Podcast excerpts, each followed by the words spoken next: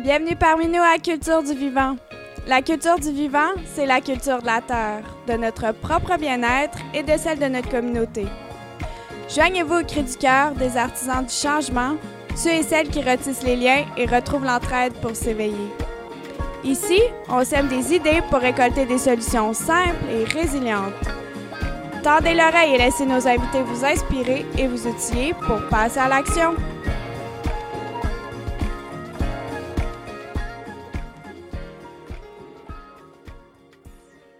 Salut tout le monde, bienvenue à un autre épisode de Culture du Vivant, épisode numéro 11. Cette semaine, on reçoit Sam Shaib, qui est coordonnateur de l'ACPFNL, donc l'Association de commercialisation des produits forestiers non ligneux, également un formateur en permaculture pour Mycelium Lab. Euh, Sam est un écologiste de formation, un passionné et également un créateur de design écologique. Donc c'est suite à une journée de conférence en mars dernier que ma co-animatrice Marie-Pierre a assisté à une conférence de Sam euh, à propos de l'importance et de la valeur inestimable en fait de nos friches au Québec. Le message de Sam a vraiment résonné avec Marie. C'est de là qu'est venue l'idée de lui demander de participer à notre podcast. Donc, euh, salut Sam, on est très content que tu aies accepté notre invitation. Merci de l'invitation, ça me fait plaisir. ben, premièrement, c'est ça, tu pourrais-tu nous parler un peu ben, de ton parcours, peut-être les études que tu as faites, ton parcours dans tes dernières années, puis qu'est-ce qui t'a amené, dans le fond, euh, à travailler avec les, PFNL et à travailler aussi euh, en permaculture? OK. Euh, comme tout le monde, hein, c'est toujours dur de donner un narratif clair sur son parcours puis une, ligne directrice. Des fois, il y a des gens qui arrivent à le faire. je suis toujours surpris, mais je pense qu'il y a beaucoup de, mythologie dans ce que les gens se racontent de leur propre vie. donc, parcours complexe, comme n'importe qui. Euh, la première chose, c'est que je suis un, immigrant de première génération. Je ne suis pas né au Québec. Je suis arrivé ici nourrisson. Euh, et euh, comme vous, je viens de la magnifique région de Québec. ça, c'est quand même important, ces deux aspects-là dans mon parcours, parce que Québec est la capitale nationale, bien sûr. Il y a toute une question identitaire qui se joue à Québec parce que c'est le lieu historique, un peu le lieu où la Nouvelle-France est encore vivante, où on vend le rêve de ce qu'était l'Amérique française. Donc, j'ai un peu grandi là-dedans, guillemets. Euh, immigrant aussi, dans une certaine recherche d'identité. Euh, mon, mon parcours d'études, moi, j'étais un, dilettante à l'école. Euh, j'ai toujours haï l'école euh, à un niveau élevé. j'ai toujours compris que c'était le lieu où on devait me parquer pour que mes parents puissent travailler. Mm. Donc, j'ai fait le parcours euh, le plus le plus facile, entre guillemets. Donc, sciences humaines, sans maths, sans sciences. Euh, mes deux parents, qui sont des scientifiques de haut niveau, euh, s'en sont mordus les doigts, mordus les lèvres. Et donc, et, donc c'est ça. J'ai fait ensuite comme quelqu'un qui ne sait pas quoi faire dans la vie, je suis allé en sciences politiques euh, à l'université. Puis, euh, il y a eu un moment décisif qui est euh, l'université a eu la mauvaise idée de me permettre d'avoir une année sabbatique aux Pays-Bas, en Hollande. Pas une année sabbatique, comment on appelle ça? Une année d'échange, un alumni. ouais, c'est ça, c'est ça, non. Donc, un échange aux Pays-Bas en Hollande. Et euh, je sais pas pourquoi j'ai choisi ça. Je pense que ce n'était pas mon premier choix. Mais je me suis retrouvé dans une petite ville au confluent de, la Hollande, la Belgique et l'Allemagne, euh, dans une ville qui s'appelle Maastricht. Et euh, j'ai débarqué là sans savoir qu'est-ce que je venais faire, c'était dans quel programme que j'étais inscrit. je savais pas grand-chose. Je venais de faire un long trek dans l'Europe centrale, la forêt noire, la Suisse, etc. Je suis arrivé là et je me suis fait accueillir par euh, une communauté qui est la communauté des squats. En Hollande, il y a tout un mouvement qu'on appelle le mouvement crack, euh, qui est l'appropriation par des jeunes de, de bâtiments abandonnés ça, ça existe depuis les années 70. Ça a été légalisé en Hollande. Donc, tu des squats euh, institutionnalisés, entre guillemets, où il euh, n'y a jamais personne qui paye un loyer et où c'est la création collective des jeunes qui se sont installés là, qui respirent euh, dans l'architecture. C'est que moi, jeune nord-américain de banlieue, euh, je débarque là et je vois l'énergie de créativité qui est possible quand des gens ont plus rien à perdre et qui prennent leur vie en main. Donc, ça a été un shift total pour moi. Dans la même année, j'ai découvert la permaculture, euh, je suis allé suivre des formations euh, un peu euh, dans différents endroits de l'Europe. et j'ai découvert ce qu'était l'autonomie et la souveraineté. quand je suis revenu au Québec, je suis revenu pour finir mon bac en sciences politiques. Il me restait un semestre et c'était le printemps 2012. fait que tout était euh, un, moment pivot pour ma génération. Euh, je suis né en 1990, je suis un millénial. Euh, moment pivot, donc, que tout est arrêté puis on manifeste. Et donc, j'ai, j'arrivais d'un endroit où les revendications politiques se faisaient directement dans l'action. Puis j'arrivais ici puis tout ce qu'on faisait, c'était frapper dans des casseroles et euh, crier euh, charret votant. Euh, et j'ai eu une désillusion, une désillusion presque identitaire aussi là, par rapport à, qu'est-ce qu'on était là, au Québec, est-ce qu'on était vraiment capable de, se prendre en main puis de peut-être répondre au malaise existentiel que, que, je pouvais vivre à cette époque-là. Et donc, je me suis exilé encore une fois, euh, en Colombie-Britannique où euh, j'ai travaillé sur des fermes maraîchères pendant, euh, pendant presque quatre ans. en faisant la vie de travailleurs saisonniers, c'est-à-dire je restais sur des fermes biologiques pendant les six mois de l'année, pendant six mois de la saison. Et les autres six mois, je prenais mon, petit pactole, le peu d'argent que je faisais, qui était souvent plus que les producteurs qui m'engageaient. C'est souvent la réalité des petites fermes maraîchères. Et euh, je, partais en, voyage, en bourlingue, euh, en Amérique du Sud, en Europe, en Asie, euh, à différents endroits. Donc, j'ai vécu cette vie-là. Et je... il y a quelque chose qui m'a ramené au Québec et puis, euh, j'y suis revenu avec le désir d'y euh, passer ma vie et, euh, de comprendre réellement ce qu'était être québécois. Et dans, cette recherche-là identitaire, j'ai compris que être québécois, en fait, c'est être un, habitant forestier. Puis on pourra creuser qu'est-ce que ça veut dire, ça. Et euh, j'ai euh, j'ai approfondi ma connaissance de la flore euh, laurentienne, la flore québécoise. Et j'ai fait une formation comme cueilleur professionnel qui se donne en Matawini, dans la Nodière. Absolument génial. J'ai eu des super mentors là-bas. et puis, j'ai fait une maîtrise en écologie forestière dans un magnifique programme qui se donne dans les, c'est un programme multiréseau dans les universités du Québec. Euh, c'est l'Université du Québec en Outaouais, en Abitibi et à Montréal qui ont créé un, petit programme euh, euh, où on est vraiment penché sur la question forestière au Québec.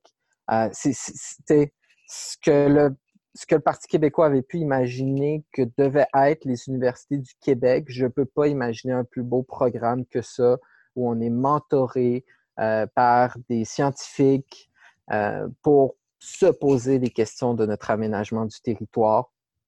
Euh, c'est absolument génial. Dans, la veine des, Pierre Dansereau, puis des grands scientifiques euh, des universités du Québec, je, lève mon chapeau à la, maîtrise en gestion durable des écosystèmes forestiers. et, et donc, j'ai gradué et j'ai en parallèle, je donne des formations aussi en permaculture avec une, organisation qui s'appelle Mycelium et euh, je suis maintenant coordonnateur de l'ACPFNL. Donc, euh, longue histoire. Euh, ça ressemble à une mythologie, ça ressemble à faire du sens, mais c'est tellement plus complexe que ça. Mais disons que, hmm. que c'est ça pour la ligne droite. C'est le fun. Puis c'est vraiment, c'est ça, c'est en voyageant, en sortant un peu de ton environnement au Québec que là, tu as eu un éveil, justement, tu as eu comme un moment d'épiphanie que tu t'es dit, OK, là, il y a quoi qui ne fonctionne pas. Puis tu t'es un peu reconnecté aussi. C'est ce qui t'a permis nécessairement de te reconnecter avec la nature puis de dire, OK, c'est ça, en fait, peut-être la seule option qui était viable pour toi puis qui faisait du sens, en fait. Ben, tu sais, pour. Je pense que c'est une expérience que beaucoup de backpackers puis de voyageurs mm-hmm. québécois ou même nord-américains ont. C'est que tu es en Argentine, admettons, là, puis tu es autour d'un feu. Là, tous les Argentins se passent la guitare, se chantent des chansons patrimoniales que tout le monde connaît. Là, ils sont comme, hey, tu sais, chante-nous une chanson, puis t'es comme, euh, euh, genre du pays, tu sais, comme, pas vraiment, genre. Là, tu te rends compte comme, OK, eux, c'est des Américains. Ça fait qu'ils ont eu à peu près la même euh, laps de temps en termes de colonisation. Mm-hmm. Ça fait pas plus longtemps que nous autres qui sont là clairement que euh, leur, le métissage, l'écosystème qui était là, les, la cuisine, etc., fait émerger quelque chose de particulier à cet endroit-là. OK? Ben, qu'est-ce que l'écosystème de la vallée du Saint-Laurent puis du territoire du Québec a fait émerger? C'est un peu ça le questionnement que j'ai eu. Et euh, pour, comme on en parlait juste avant le podcast, pour, une plante n'est que l'indicateur de tout un écosystème. Une culture est l'indicateur d'un écosystème. Donc, pour comprendre la culture, euh, je devais comprendre l'écosystème. C'est vraiment une recherche identitaire, du moins dans l'histoire que je suis en train de vous raconter. Exact. Puis en fait, si je comprends bien, c'est comme si dans ta recherche, de, dans ta crise existentielle, comme si te reconnecter avec ton écosystème, pour toi, c'est un peu aussi te retrouver, te faire évoluer dans cette crise-là. ben, me retrouver. il y, a aussi un pied de nez. Euh, je ne veux pas dire qu'au euh, au Québec, les gens sont racistes ou quoi que ce soit, ou à Québec, je ne veux pas le dire, mais euh, j'ai entendu des commentaires du genre retourne chez toi, euh, mmh. esti de je sais pas quoi, et ci et ça. Et euh, je peux dire qu'il y a une certaine satisfaction de donner des formations en botanique, en cueillette sauvage, mmh. en écologie forestière, en leur disant, ben, comme, il, y a, un peu de comme, OK, je, je vais t'expliquer c'est où l'endroit que, euh, que tu, euh, que tu, dont, dont tu euh, te dit la, les habitants souches. La mm-hmm. souche là, que tu appelles, ben, elle a poussé dans un terreau, puis je vais t'expliquer c'est quoi ce terreau-là. Il y, a un peu de ça aussi dans cette recherche identitaire. Et en fait, c'est ça, ton, ton expérience avec les PFNL, donc pour définir, c'est des produits forestiers non ligneux, a commencé, dans le fond, euh, plus concrètement pour toi dans ton quand tu as été employé pour la première fois en tant que cueilleur sauvage? Euh, oui.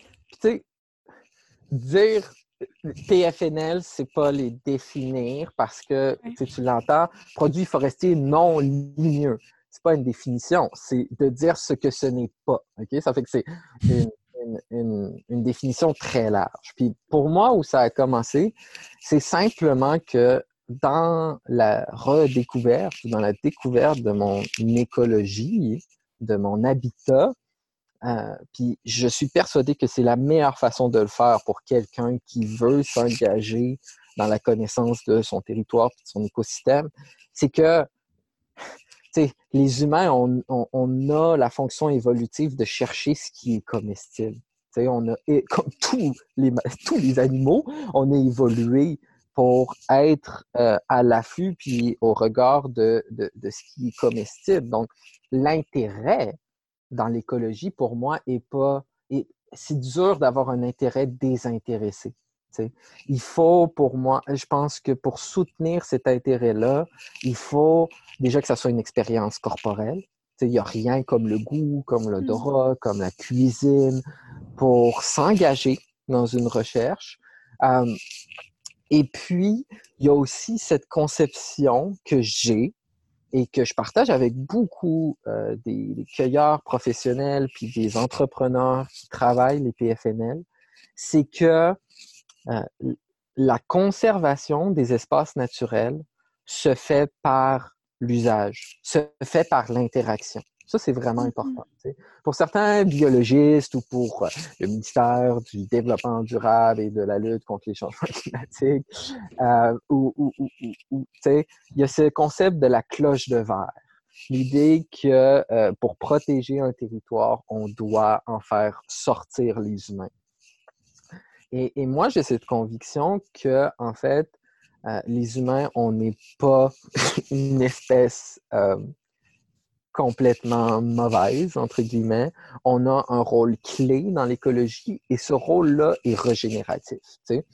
Donc, l'intérêt avec les PFNL, c'est de dire comment on peut mieux comprendre son écosystème et comment on peut le, le transformer ou, j'aimerais mieux dire l'encourager à ce qu'il soit plus productif pour les humains en créant de la biomasse comestible, médicinale, etc. La biomasse comestible pour les humains, c'est aussi la biomasse euh, utile pour le reste de la faune avec qui on, partage nos écosystèmes. Et euh, donc, donc c'est ça, tu sais, la curiosité se fait un peu naturellement. Je veux, j'ai le goût de comprendre mon écosystème. Ben, j'ai le goût de me le mettre dans la bouche, puis de, de, de, plonger dans cette expérience-là. Tu sais, ça fait. Euh, c'est un peu ça, oui. Euh, ben, tu pourrais-tu nous parler un peu plus en détail? Tu sais, là, on parle des PFNL. Euh, mm. certains gens ne le savent peut-être pas, mais il y a plein de choses à découvrir et à manger dans nos forêts. Tu pourrais-tu parler un peu du potentiel du territoire forestier au Québec? Hmm. Euh, je vais peut-être définir les PFNL avant de dire leur potentiel. Euh, les PFNL, produits forestiers non ligneux. Donc, selon la, définition, c'est tous les produits provenant de la forêt qui ne sont pas le bois, la lignée, le, composé dur de l'arbre. Mhm. Euh, parce que ceux qui aménagent la forêt, les ingénieurs forestiers, euh, ne le pensent qu'en termes de possibilités forestières, de mètres cubiques de, manière, de matière lineuse. Donc, les PFNL, c'est tout ce qui n'est pas ça. Et encore. Donc, euh, tout dépendamment des définitions, on rentre là-dedans. D'autres formes de fibres, par exemple, euh, euh, des composés médicinaux, autant pour le pharmaceutique que pour l'herboristerie. On rentre le comestible, on rentre l'ornemental, tu sais, les sapins de Noël, c'est un mm. PFNL, par exemple. Euh, et, pour certains, même les animaux, animaux à fourrure ou, ou, ou, cervidés pour la chasse font partie. Donc, définition très, très large. Avec l'association, on se concentre vraiment plus sur le comestible. Euh, on a, en général, on parle de quatre grandes filières qu'on représente. Euh, les plantes sauvages, les petits fruits, euh, les champignons et les noix, les fameuses noix nordiques que, peu de personnes connaissent. ça fait on peut, on peut rentrer sur les noix puis juste de dire qu'il y a un potentiel énorme au Québec pour la production de noix.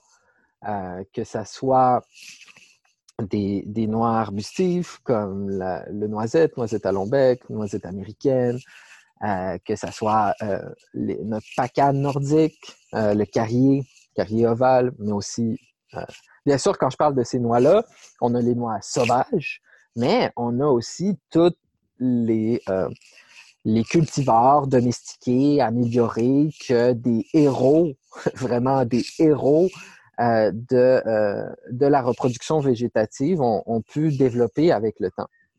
Pourquoi je dis héros? Parce que dans ces mondes-là, des plantes vivaces, des arbres qui prennent des dizaines et des dizaines d'années à, à, faire leurs premiers fruits, euh, si on fait de la sélection, il faut attendre. Il faut attendre ces générations-là et les multiplier, puis sélectionner les, les caractéristiques que l'on veut. Dans le monde maraîcher, euh, tout ça, ça se fait sur une année. en une année, on a déjà cette production-là, on, regarde ses caractéristiques, on les développe. Ça fait qu'en 20 ans, mettons, si quelqu'un euh, donne sa vie adulte à ce genre de, de, euh, mission, en 20 ans, il y a 20 générations. en 20 ans d'arbre à noix, tu as peut-être deux générations. Fait ces gens-là sont, sont, vraiment à saluer. Donc, potentiel énorme au Québec sur, sur les champignons aussi. On est reconnu de par le monde par, euh, parce que nos forêts sont des forêts qui ont des symbioses avec des champignons à haute valeur gastronomique. Euh, nos, forêts de conifères, entre autres. Euh, toutes les érablières du sud du Québec ont aussi leur potentiel en termes de, de plantes de, sous-canopée. En, en, ce moment, on est au printemps. Il y a certaines plantes qui euh, prennent avantage de ce moment clé où le soleil tombe sur le sol forestier. Ben, on pense au sans forestier, on pense à l'ail des bois, on pense à l'azaré du Canada, on pense euh, euh, aux têtes de violon. Toutes des plantes menacées ou vulnérables à la cueillette à cause, juste parce qu'elles sont trop bonnes, à cause de leur écologie euh, fragile. Donc ça, c'est pour les plantes. Et bien nos petits fruits euh, avec nos cousins euh, et, qui, eux, en prennent avantage. Hein, pour, si tu vas au Ikea, tu as de la confiture de chicouté, tu as de la confiture d'érel, tu as du sirop de sureau, euh, toutes des plantes qui nous appartiennent dans notre, euh, dans notre garde-manger boréal, mais qu'au Québec, on n'a pas euh, su ou pu ou je ne sais pas, on peut explorer cette question-là, pourquoi? On n'a pas plus développé, mais le, potentiel est énorme. donc, je veux juste faire un autre petit point. le Québec, c'est un continent. Le Québec, c'est énorme. Il y a, euh, je ne sais plus combien de domaines bioclimatiques, c'est-à-dire de types de forêts. Ça part euh, de l'érablière à carrier, euh, en passant par la sapinière, la fameuse forêt mixte, sapinière à boulot, en passant par les paissières, les, lieux où il y a juste de l'épinette dans nos grandes toundras. c'est un, grand continent avec une diversité d'écologies qui chacune ont leur, euh, leur valeur ajoutée et leur particularité qu'on pourrait prendre avantage. Donc, c'est ça, on peut dire que la, la connaissance de euh, le potentiel justement de nos forêts à contribuer aux économies régionales, puis à la souveraineté alimentaire ou même à la résilience de, notre, de notre communauté, de notre société. Euh, en fait, c'est ça, c'est important dans le sens que autant de connaître ça autant au niveau médicinal, culinaire ou domestique. Mais justement, comment, selon toi, c'est venu ce gap de transmission de savoir-là ou comment, tu sais, parce que nos grands-mères, nos grands-mères connaissaient peut-être euh, beaucoup mieux que qu'actuellement, les jeunes d'aujourd'hui, euh, ce qu'on peut faire avec euh, ce qu'on voit dans, dans, nos forêts. Là. Mmh ben, il y, a deux, y a deux grands mouvements. Il y a, premier, la colonisation. Hein, Jacques Cartier, quand il arrive, il meurt de faim, dans un, dans un pays de cocagne, dans un lieu où tu n'as pas à mourir de faim. Mm. Euh, bon, il meurt pas de faim, il meurt du, euh, ben, ses compagnons, meurt du scorbut, qui est une, carence en vitamine C. il, y a, il, y a, différentes. Bon, mais tout ça pour dire que les Européens, quand ils arrivent ici, ils n'ont pas l'œil pour pouvoir voir l'abondance qui se trouve là. Pour eux, ils arrivent dans des forêts vierges. Ce qu'ils n'ont pas compris, c'est que euh, le fait qu'il y ait autant d'arbres à noix, autant de petits fruits, autant de faune et d'animaux, que ce pays-là soit euh, d'une richesse incroyable, ce n'est pas pour rien. C'est issu si je reviens à cette conception de euh, la conservation par l'usage, c'est issu d'une symbiose, d'une relation entre les humains et leur écosystème. Faut pas croire que les Autochtones étaient simplement des peuples nomades qui, euh, euh, qui allaient au gré des saisons et se laissaient porter juste par leur relation, par certaines techniques comme le brûlis, comme l'encouragement de certaines plantes au détriment d'autres. Ils ont créé un territoire qui était des grandes forêts d'arbres euh, euh, nobles dans lequel on pouvait... Euh, c'était facile de pratiquer la chasse, dans le sens qu'on pouvait voir à, perte de vue, même une forêt. Maintenant, quand tu rentres dans une forêt, entre guillemets, québécoise, qui est souvent issue d'une d'une reforestation, après, euh, après du pâturage ou du package, là, c'est tout enchevêtré. Il n'y a pas moyen, c'est tout du gaulis. Euh, bon, j'exagère, ça dépend où est où, là, mais je fais juste donner l'image de ce qu'est une forêt mature, riche, et euh, ce qu'on appelle forêt maintenant. Donc, il y, a, ça. L'image que pour un Européen, un territoire qui crée de la nourriture, c'est un champ labouré. OK?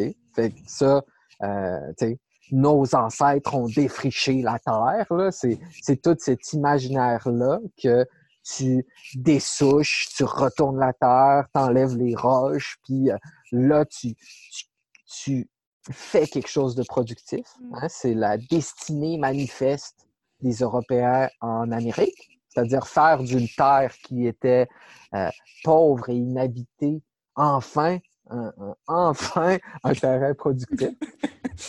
Il y a cette première image-là qu'on est héritier, clairement. Puis, sais, c'est européen, mais c'est civilisationnel. Les, les, Chinois ont fait la même chose. Puis, euh, toutes les grandes civilisations agricoles ont cette conception-là. Et euh, le deuxième mouvement, c'est celui dont tu parles. Celui de, euh, au Québec, qui a été tardif, celui de la modernité. Celui mm-hmm. de, on va passer de communauté de subsistance qui vivaient localement avec les choses, euh, euh, l'agriculture, mais on l'oublie souvent la cueillette. beaucoup de familles québécoises dans des lieux périphériques agrémentaient les produits de leur culture avec toutes sortes de cueillettes. surtout les petits fruits, les berries, les plantes sauvages, les tisanes. Il y avait toute cette connaissance-là qui, clairement, une filiation autochtone. on ne sait pas à quel point il y a eu des échanges culturels, même à quel point il y a eu des échanges génétiques. Tout ça, ça, reste flou dans notre histoire. Mais euh, à un moment donné, ça s'est cassé. Euh, Deuxième Guerre mondiale, l'arrivée de la bouffe en canne, c'est euh, Madame Benoît qui écrit un livre sur comment faire la bouffe au micro-ondes. toute toute la bouffe nord-américaine qu'on s'imagine, le, le Crisco, puis euh, la bouffe en canne, puis euh, les pâtés au poulet, là, puis je sais pas quoi. Euh, ça, c'est assez récent. Fait, il y a cette cassure-là, puis c'est la modernité dans laquelle tout le monde arrive, puis qui est une érosion des savoirs, des savoirs centenaires, populaires, puis, puis écologiques. Fait que, il y a ces deux mouvements-là qui, qui expliqueraient le gap. Mm. Ah, je pense aussi, ça qu'on se parlait, moi et Marie, en fait, je pense qu'il y a aussi un, je sais pas dire, un depicture de la forêt, comme la forêt, c'est sombre, la forêt, c'est dangereux, allez pas en forêt parce qu'il y a plein de choses dangereuses qui se passent en forêt. Quand que non, la forêt, on est la forêt, c'est à la base, c'est toute la forêt avant que l'homme arrive et l'homme, euh, le, colon arrive et, défriche tout, en fait les gens, il y, a bien des gens en fait qui, qui vont jamais en forêt, qui n'ont pas cette connexion-là. Puis je pense qu'on peut le voir juste dans les films de Walt Disney.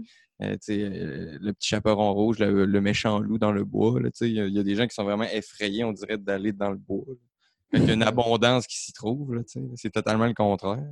Mm Je veux pas. Euh, on pourrait explorer les sources de ça, puis regarder dans dans des vieux mythes comme l'épopée de Gilgamesh, on voit ça, dans la Bible, on voit ça. ça, c'est un fondement des civilisations. C'est mm-hmm. une chose. Mais moi, ce qui m'intéresse aussi, c'est la, peur nouvelle de la forêt. OK? On le voit avec, euh, je vais donner deux exemples. La, la maladie de, de Lyme? et euh, la maladie débilitante chronique du cerf.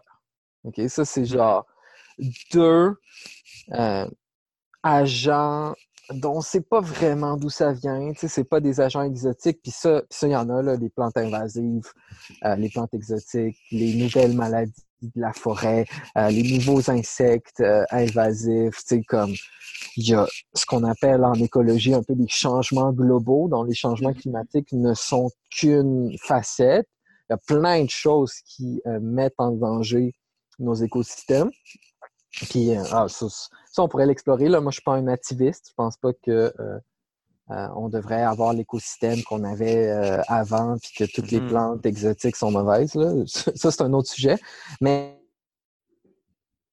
cette peur-là qui se crée maintenant avec ces nouveaux agents-là, la maladie de Lyme, c'est terrible. C'est terrible pour ceux qui aiment, qui aiment les écosystèmes, qui aiment la nature. Ça crée réellement une peur d'un ennemi qui peut, qui sera toujours là, euh, moi, je le sais pour, pour avoir plein d'amis qui sont euh, dans le, sud du Québec. Tu, tu, vis dans une paranoïa, tu veux pas exposer ton corps aux rayons solaires, tu, te protèges, tu t'habilles, tu te regardes deux fois par jour. Euh, moi, ces nouvelles peurs-là me, me font peur. ouais je pense qu'il y a une bonne analogie à faire aussi qui se passe en ce moment avec le, COVID, comme tu dis. C'est une peur qui est un peu comme invisible, on dirait. La peur de la mm. peur, en fait. Mm-hmm. Ouais, puis je sais pas. Euh, je sais pas comment on, va gérer ça. Moi, je pense que on devrait pas arrêter euh, d'aller en forêt ou d'aller euh, dans les prairies à, à herbe haute. Mais on doit prendre ça en compte. Puis c'est notre, euh, c'est notre destin, on dirait. Ben, c'est ça. Puis aussi, je pense, tu des fois, la difficulté à identifier un nombre d'espèces ou, euh, tu sais, la crainte de, des espèces qui sont toxiques, tu sais, euh, ça, ça peut décourager beaucoup nombre d'amateurs débutants. Est-ce que tu aurais un conseil à donner pour ceux qui, qui ont un intérêt vers ça, mais, tu sais, je sais pas, des ressources importantes qu'on peut qu'on peut utiliser ou des conseils pour ceux qui commencent? Ben, tu sais, les règles du pouce en général, c'est de dire ben, commence par les plantes toxiques, euh, ne touche pas aux ombellifères quand tu commences. Les ombellifères, c'est la famille de, de, la carotte, du cervi, mais aussi de la ciguë, puis euh, d'autres plantes, d'autres plantes toxiques. Euh, ça, c'est un peu ce que les gens vont dire en général moi, j'aurais le goût de questionner l'idée de la toxicité. Il y a des plantes qui mm-hmm. sont clairement mortelles, comme, clairement. Mais, tu le sais, parce que tu étudies en herboristerie, ça c'est une question fascinante, c'est que le poison est dans la dose.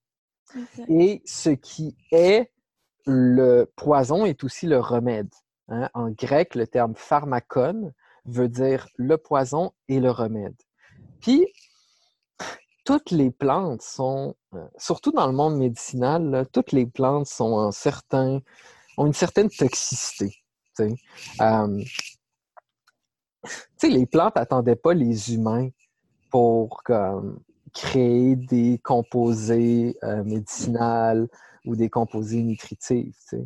C'est cette phytochimie qu'on appelle, c'est-à-dire les composés chimiques qui sont à l'intérieur des plantes, c'est souvent des mécanismes de défense pour éviter l'herbivorie, pour éviter la prédation. Et ça, ça a un effet sur nos systèmes immunitaires à une certaine dose ou, euh, ou d'autres systèmes physiologiques. Excuse-moi si ça va un peu trop deep, là, mais Non, il n'y a pas de problème. je sais que les gens voudraient avoir des règles du pouce, comment ça commence, mais comme je trouve, je trouve juste ça fascinant euh, que euh, c'est ça. Euh, c'est des principes pour se protéger. Puis ensuite, tout est dans la dose. Euh, puis c'est sûr qu'il euh, y a aussi une question d'accoutumance. si tu te prends une grosse platée de plantes printanières tu as juste mangé du crabe du Nord pendant l'hiver, il y a des bonnes chances que tu fasses une indigestion. Même chose pour les, les, champignons. En général, c'est, euh, bon, on va donner un truc bien concret. Là. Commence avec quelques plantes. Tu sais, mettons ton premier été de cueillette, là, apprends cinq ou six plantes Mhm. qui sont les plus répandues, euh, les plus connues, tu sais, euh, la- le pissenlit, euh, la bardane, euh, le, le- des plantes de champ que tu vas retrouver, là, le, le plantain, euh, l'onagre peut-être, tu sais, des- le, chénopode, tu sais, des plantes qui sont des plantes européennes qui se trouvent dans les grands champs, que tu vois un peu partout tout le temps. Puis, il y a ce qu'on appelle le pattern recognition. C'est que, à force d'habituer ton œil à voir ces cinq plantes-là dans différents contextes, dans différentes phases de leur développement, euh, dans différents écosystèmes, tu vas aiguiser ton œil. Et euh, il y, a, il y a comme une accoutumance qui se crée que la courbe d'apprentissage est vraiment euh, à pic pour les cinq premières plantes. Puis après, quand tu as habitué ton œil, c'est vraiment plus facile d'ajouter, d'ajouter des nouvelles plantes. Ça, c'est en général pour la botanique. Euh, moi, je travaille beaucoup en termes de pattern, euh, les familles des plantes. OK? Ça, c'est. Les gens veulent des réponses, ils veulent savoir qu'est-ce qui se mange, etc. Puis moi, je suis toujours à prendre un pas de recul puis dire OK, check.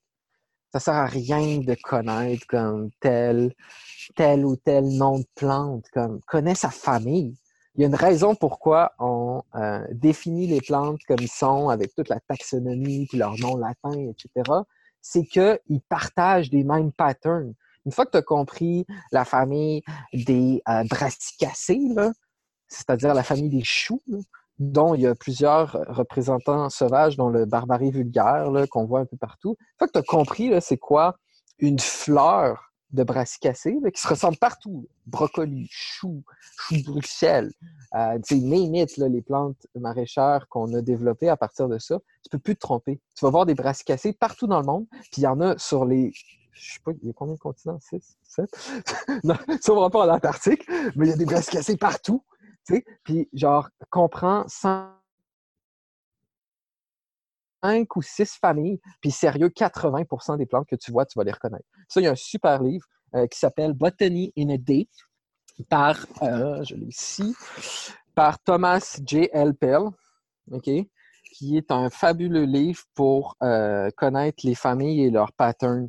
Tu vois, lui, au début de son livre, il y en a il n'y en a pas beaucoup. Tu sais, il y a la famille des roses, la famille des brassicacées et, euh, et, quelques autres à partir desquels là, tu peux reconnaître, je dirais, 80% des plantes. Fait que ça. Euh, ensuite, d'aller avec quelqu'un. Sais, mettons pour les champignons, c'est vraiment d'aller dans les cercles de mycologie. Euh, c'est génial. Euh, tu vas. Un cercle de mycologie, comment ça marche? C'est qu'il y a un mycologue, puis là, il y a un groupe qui se rejoint à un certain endroit. Puis il vous dit allez cueillir tout ce que vous trouvez qui ressemble à un champignon. Là, tu cueilles tout. Peu importe, tu n'as pas besoin là, les clés d'identification, puis ton livre. Puis la plupart des gens, en fait, n'utilisent pas les clés, ils font juste genre regarder le livre, puis checker tout ce qui ressemble avec des couleurs, ou, le mettre sur Facebook, ou je sais pas quoi. Là, tu vas là, tu cueilles juste tout ce que tu vois, puis tu l'amènes sur une table avec un mycologue. Euh, puis, en fait, sur la table, tu as déjà des tas qui ont été faits. Puis là, tu t'aiguises ton œil, le pattern recognition. OK, j'ai ce champignon-là. Ah, il ressemble à, à ce là OK, je le mets. Ah, lui, il ressemble à ce là OK, je le mets. Ah, lui, il ressemble à ce là Fait que tu as déjà ce travail-là de l'œil puis des patterns qui se fait. Puis là, le mycologue, lui, il, sépare ce qui est comestible de ce qui n'est pas, quoique certains cercles de mycologues ne veulent jamais parler de la comestibilité, en fait, la plupart. Puis là, il, il t'explique. Il t'explique c'est quoi le champignon, c'est quoi ses traits caractéristiques. Puis tu as été sur le terrain, tu l'as cueilli, tu l'as senti, tu l'as fait se reconnaître. Puis ensuite, tu vas le cuisiner. Fait que euh, cercle de mycologie, c'est un incontournable. Euh, ce sera un peu ça, mes trucs, rapides. Mais euh, prendre son temps, il y a une accélération qui se fait. Première année, ça peut être difficile. La deuxième, la troisième, là, c'est comme, tu as, l'œil, euh, tu reconnaître les arbres par leur écorce, là, c'est pas, pas sorcier. Il faut juste avoir une pratique délibérée. C'est-à-dire, tu rentres dans un écosystème, tu te poses des questions. Tu te poses en tant que question. OK? Tu te, es un point d'interrogation dans ton écosystème. Tu te dis, ah, tu sais, ah, je me demande pourquoi euh, cet arbre-là, il est penché de même, puis pourquoi il y a plus de branches de ce côté-là, puis, euh, ah, tu sais, euh, je me demande, ça a rapport avec la direction du vent, nanani, ah, tu sais, check donc cette plante-là, je me demande c'est quoi, je vais prendre une photo. D'ailleurs, les, applications de reconnaissance de plantes deviennent de meilleur en meilleur. Je veux pas comme, tu sais, mange pas nécessairement une plante qui a été reconnue là-dessus, mais pour avoir essayé, ça devient vraiment de mieux en mieux. Ça tu prends des photos, regarde, rentre chez vous, fais, dessine-les, euh, prends une clé d'identification, euh, regarde ses fleurs, une, une, curiosité générique à la place de dire ah, dis-moi ce qui se mange, puis euh, juste de voir un mur vert, puis là, ah, tu vois une talle de, ce que tu penses qui se mange, puis là, tu la défonces parce que c'est gratuit. ça, c'est la pire. une curiosité, un respect, une expérimentation, puis ça va aller vraiment vite. C'est pas compliqué. Tu sais, je, parle beaucoup, là, mais on n'est pas dans un écosystème tropical. OK? Plus tu montes en latitude, là, ou tu descends du nord au sud, moins il y a de la diversité mmh. végétative. Tu sais, comme c'est pas c'est pas fou pour une seule personne peut-être pas de connaître toute la flore, tu sais, puis ça, des botanistes sont vraiment calés, tu sais, mais comme pour avoir un 60-80% des choses que tu vois réellement autour de toi, ça prend pas, ça prend pas un bac, là, comme. Ça, ça prend juste de la curiosité, de la patience aussi, puis tu sais, le plus dur, j'imagine, c'est juste faire le premier pas vers ça, De prendre le temps de, au lieu de quand tu es dans le bois ou tu marches dans une prairie ou tu marches dans un chemin, ben, Fais pas juste marcher en regardant devant, regarde à terre puis check qu'est-ce qu'il y a autour de toi. Mm-hmm. Mm-hmm. Donc, toi, Sam, euh, tu as, un mandat euh, avec euh, la CPFNL, en fait, l'Association de la commercialisation des produits forestiers non ligneux. Est-ce que tu peux euh, nous parler un peu peut-être euh, de la mission puis des valeurs de cette association-là, puis peut-être des stratégies comme que vous avez pour diffuser justement de plus en plus cette connaissance-là ou ce savoir-là euh, au public? Mm-hmm. Donc, le but de l'association, c'est, il y a l'AC PFNL, donc c'est la commercialisation. Donc, c'est tous les entrepreneurs qui essayent d'avoir un revenu relié à ça que ce soit des produits de la cueillette ou bien qu'ils en fassent eux-mêmes la transformation ou bien une, une certaine manutention, c'est-à-dire euh, séchage, euh, congélation, euh, etc.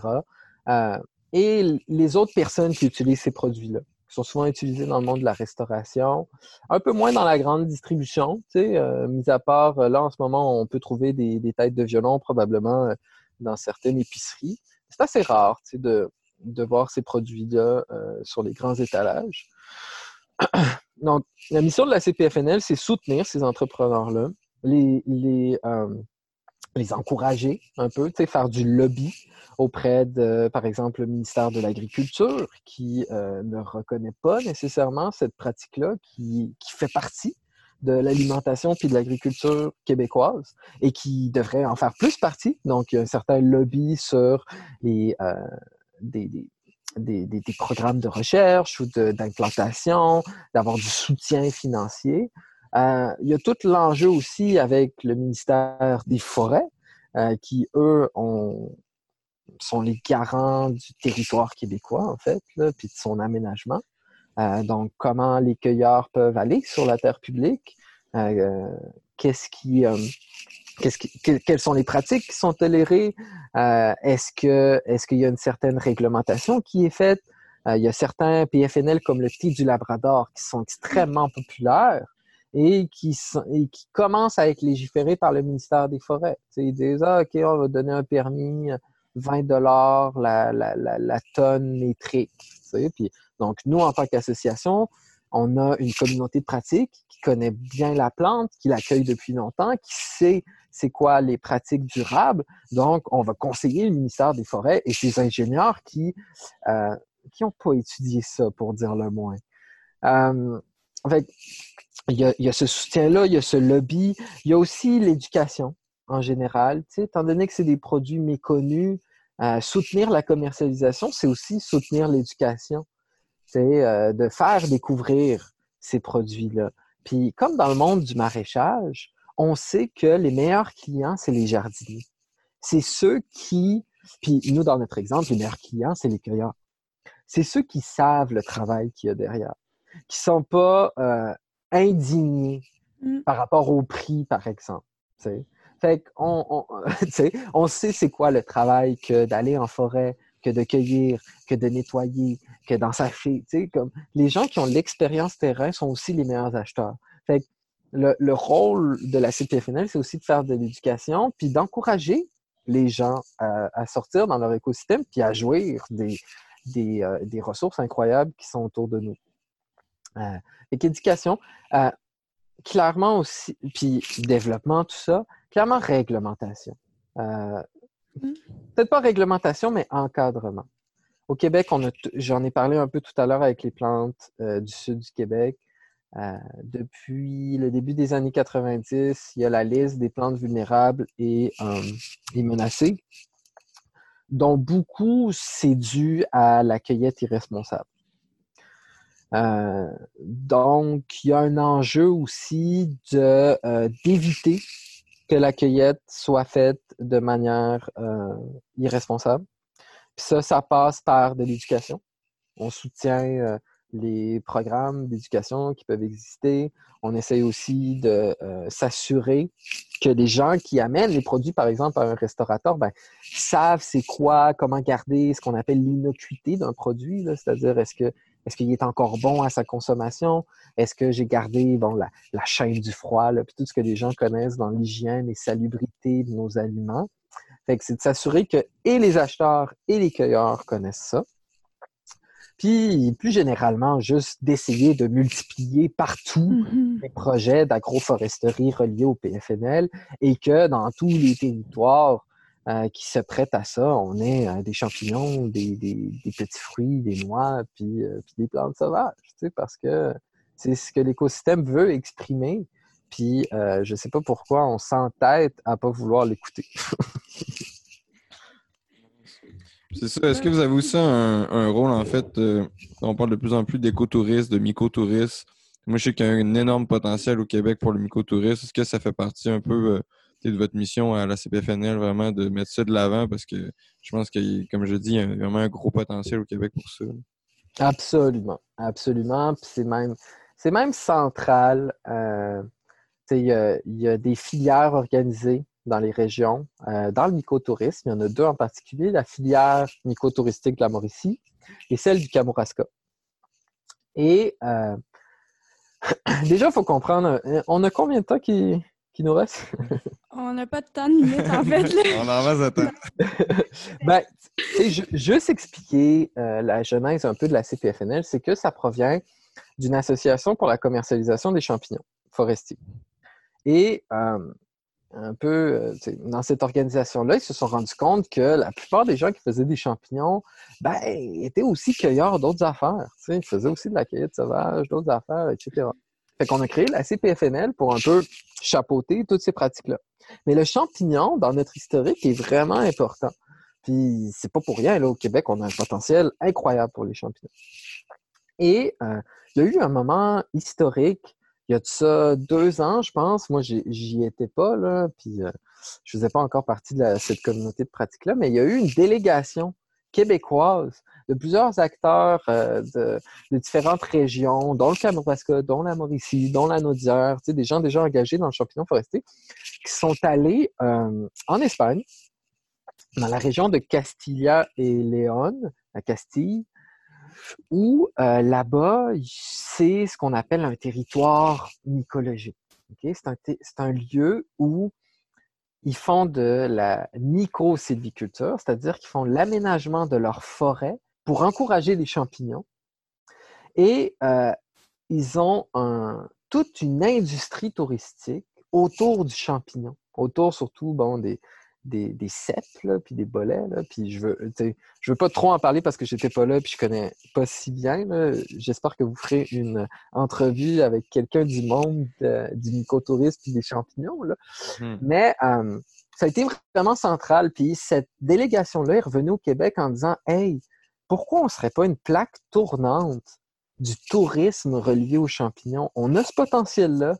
Euh, il suffirait de, un peu faire allumer nos ingénieurs forestiers pour qu'ils puissent euh, utiliser ces techniques-là qui ont été prouvées dans différents lieux de l'Europe.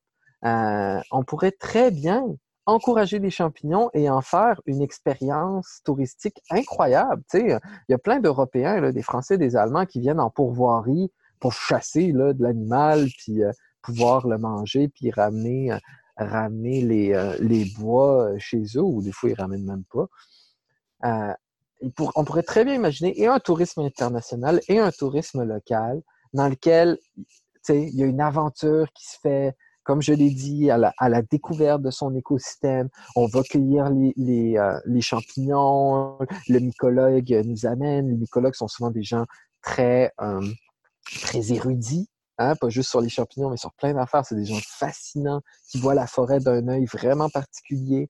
Donc, tu t'engages dans toute cette expérience-là. Ensuite, euh, tu prends les champignons puis tu l'amènes à un chef qui te fait une belle table champêtre en pleine forêt ou à l'intérieur s'il y a trop de moustiques. Euh, et, euh, imaginez l'expérience touristique d'un Européen qui veut vivre l'expérience du Canada. Tu sais, c'est comme, c'est parfait. Tu sais? Euh, que, il y a quelques régions qui, en, qui l'ont poussé comme leur créneau. Et euh, on essaye avec la CPFNL de multiplier euh, ces initiatives-là, ces filières régionales, parce qu'on pense que ça pourrait être un créneau de développement, de reconnaissance, d'appellation même, euh, du terroir québécois, là, puis de la valorisation. Euh, merci d'avoir souligné ça parce que c'est un point fort de, de la CPF. Euh, Honorer à nouveau notre terroir aussi. Puis, en fait, c'est ça. Donc, on peut dire que jardiner sa forêt, pour quelqu'un qui, qui, possède une terre ou qui a accès à une terre, ça peut être une avenue intéressante pour répondre euh, à l'autosuffisance, puis aussi à euh, les enjeux qui concernent comme les statuts, les plantes à statut précaire, justement. Donc, propager et tout. Pour ceux qui ont déjà une terre, ça peut être intéressant. Mm-hmm. Puis, si tu connais bien ton écosystème, c'est pas non plus... Euh, c'est peut-être beaucoup de travail au début, mais c'est ensuite, la nature le, fait. Là. tu sais, tout à l'heure, je, critiquais un peu l'agriculture, puis euh, ah, mais il y a des raisons pour ça. sais. Euh, on mange pas de la lignée, non. On n'est pas des castors, on n'arrive pas à manger des arbres.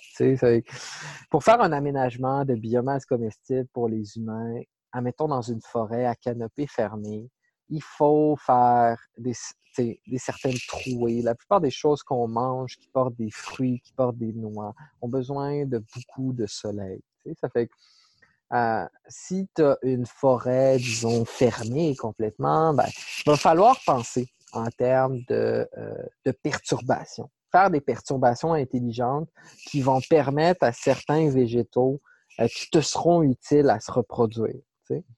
Ensuite, dans une forêt, il y, a toutes sortes de choses qui peuvent être produites. on peut penser aussi à l'élevage d'animaux dans nos forêts.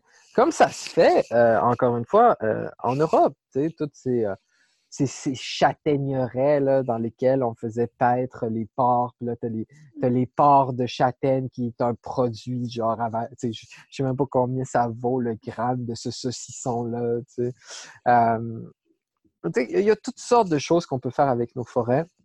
Ah, bien sûr le comestible et l'autonomie alimentaire, mais au Québec, on a d'autres enjeux aussi. Il y a l'autonomie énergétique reliée à euh, ben, la moitié de l'année, on se les gèle ici. le, bois est clairement une, une manière de se chauffer qui est écologique, malgré ce que euh, certains peuvent en dire. Et même, on pourrait questionner la question de l'hydroélectricité versus le bois. Bon, ça, ça serait, ça serait toute une question à avoir là, sur le, le retour énergétique de ces deux pratiques-là. Là. Mhm.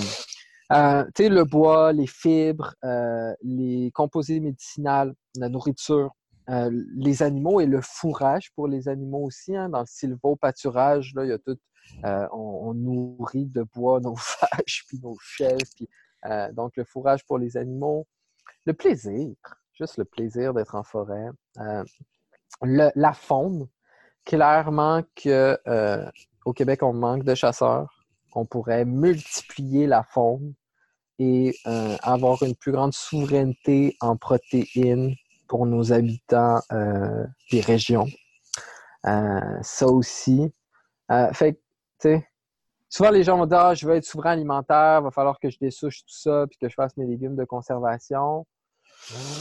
Oui, clairement que la valeur calorifique de ce que tu peux faire en plein soleil est élevée, mais euh, en permaculture, on dit souvent le... on dit le problème est la solution ou euh, il n'y a pas de problème que des opportunités et travailler avec la nature plutôt qu'elle.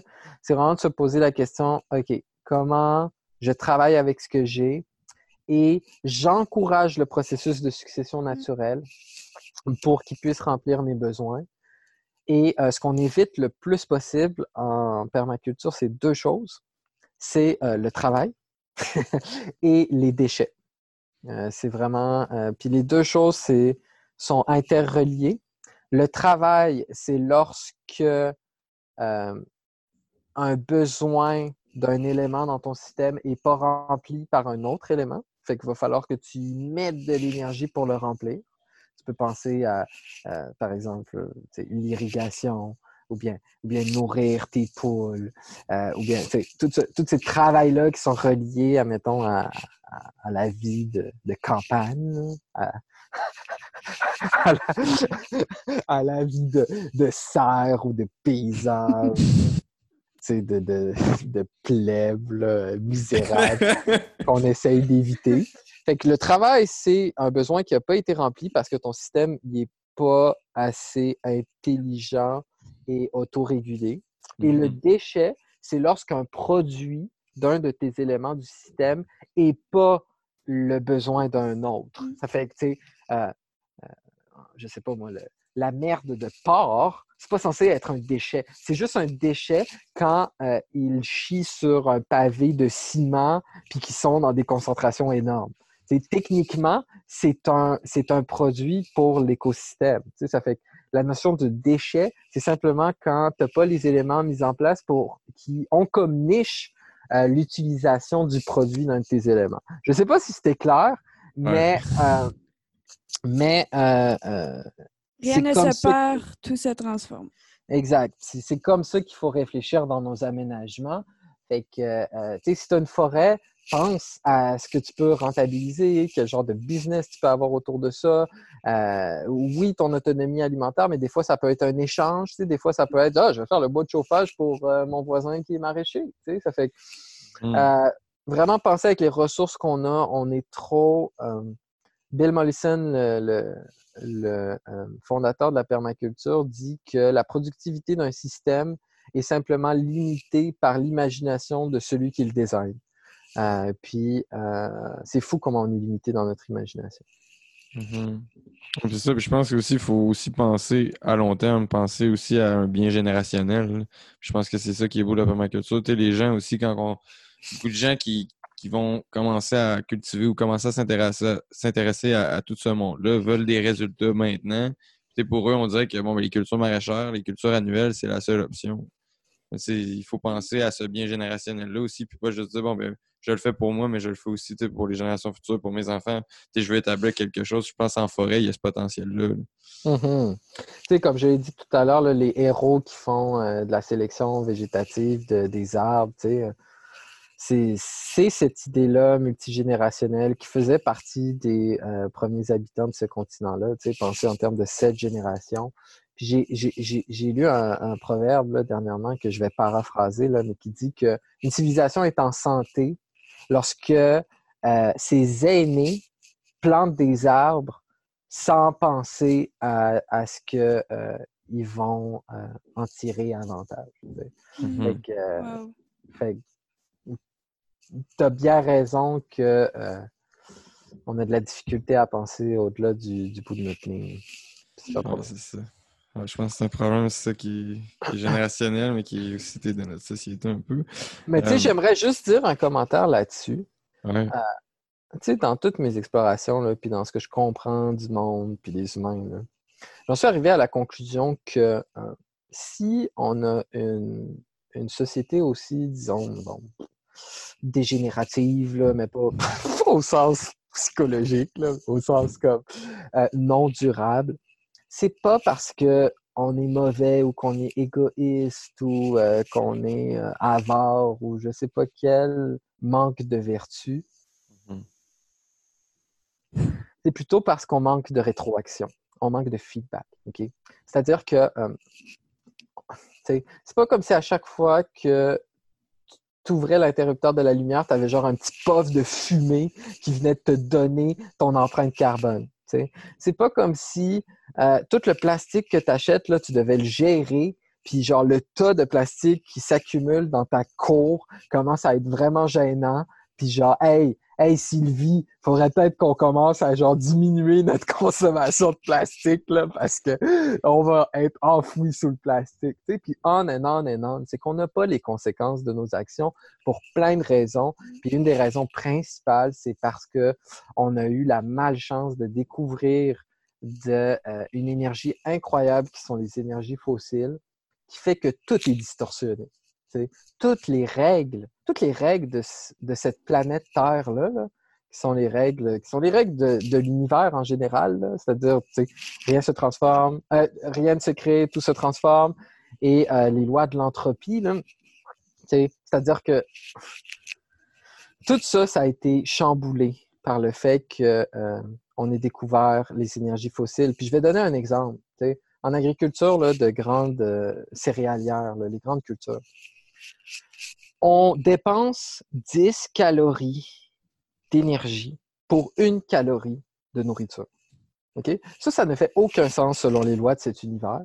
Imagine un, coyote qui doit chasser un cerf et qu'il va dépenser 10 calories pour une calorie de cerf, il est mort. Mm-hmm. OK? C'est comme ça que ça marche.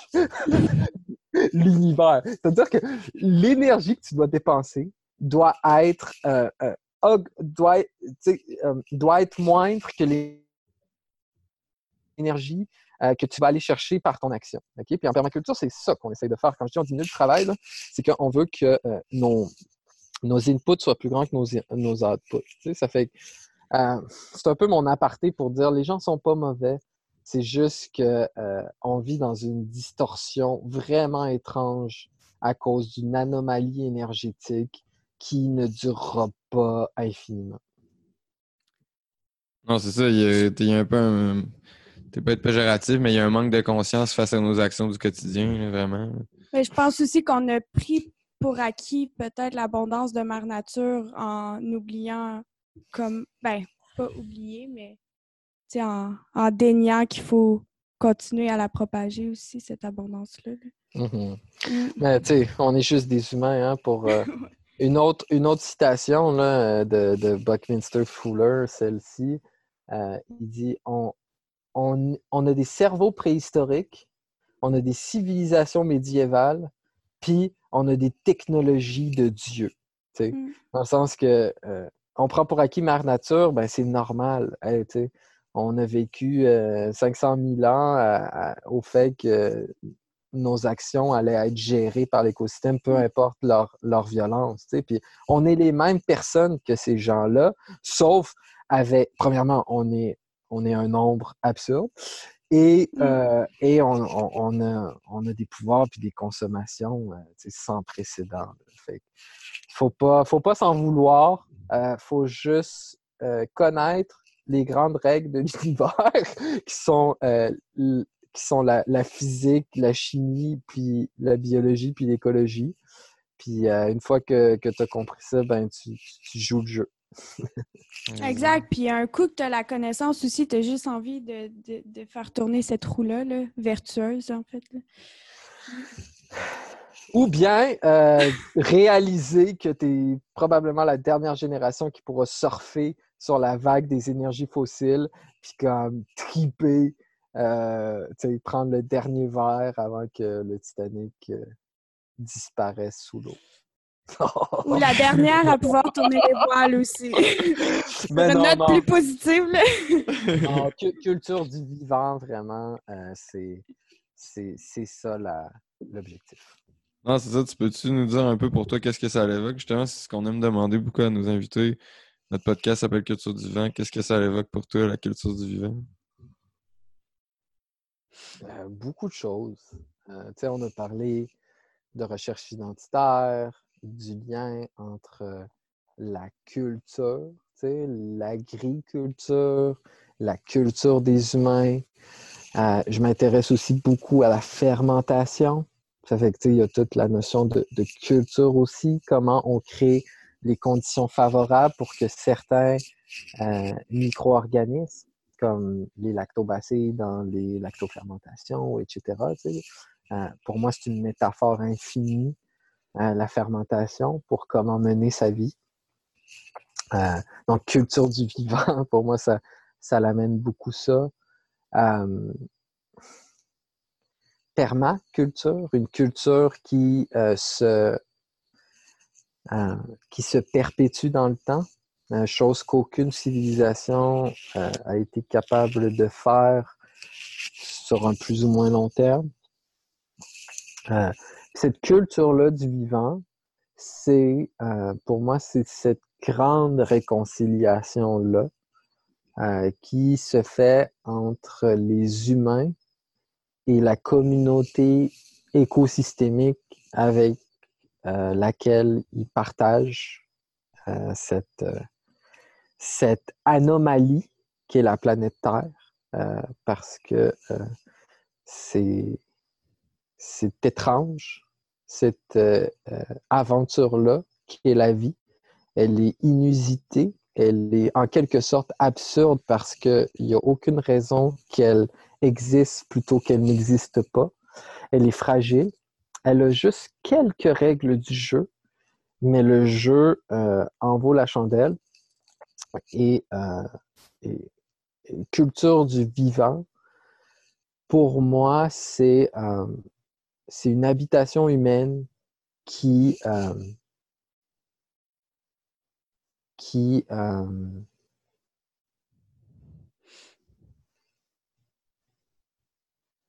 qui fait le deuil d'une certaine illusion et qui accepte avec joie les limites, mais aussi les possibilités que euh, la vie permet. Wow. Eh, merci beaucoup, Sam, pour vrai, d'avoir partagé avec nous. Puis on a effleuré plusieurs sujets, mais je pense que tu as ramené à, l'essentiel, tu as ramené au fondement puis au bon questionnement à se poser. Euh. Fait que euh, je pense que ça peut inspirer beaucoup de gens aussi qui, commencent. Là. puis justement, toi, tu as, initié un nouveau podcast aussi avec l'association. comment on peut te joindre ou vous écouter? À cpfnl.ca, podcast. Et puis, euh, j'en sors un par semaine en ces temps de confinement. Euh, c'est vraiment des discussions ouvertes avec cette communauté de pratique-là qui est assez incroyable. Et euh, j'apprends beaucoup de moi-même au contact de ces gens-là. C'est un peu donc voilà, c'est ça le projet. Sinon, euh, acpfnl.ca pour, euh, pour tout ce qu'on fait euh, avec la CPFNL. puis il y a beaucoup de choses qui s'en viennent. On est, on est en restructuration et on veut vraiment prendre une place dans ce nouveau Québec qui se met en place où on parle beaucoup de, de, de souveraineté ou d'autonomie alimentaire, d'achat local, etc. On pense vraiment que les PFNL ont un rôle clé à jouer dans ce moment-là historique, puis on essaye, on, espère euh, pouvoir être à la hauteur de, ce moment-là. Fait que à cpfnl.ca. Cool. c'est ça, je, je suis mentionner, tout en fait, euh, tu donnes des formations en permaculture avec Mycelium. Je ne sais pas si prochainement, je sais qu'avec ce qui se passe en ce moment, ça ne va pas avoir lieu, mais. On a, on a, annulé notre formation de 12 jours euh, en présence là, du mois d'août ça va revenir.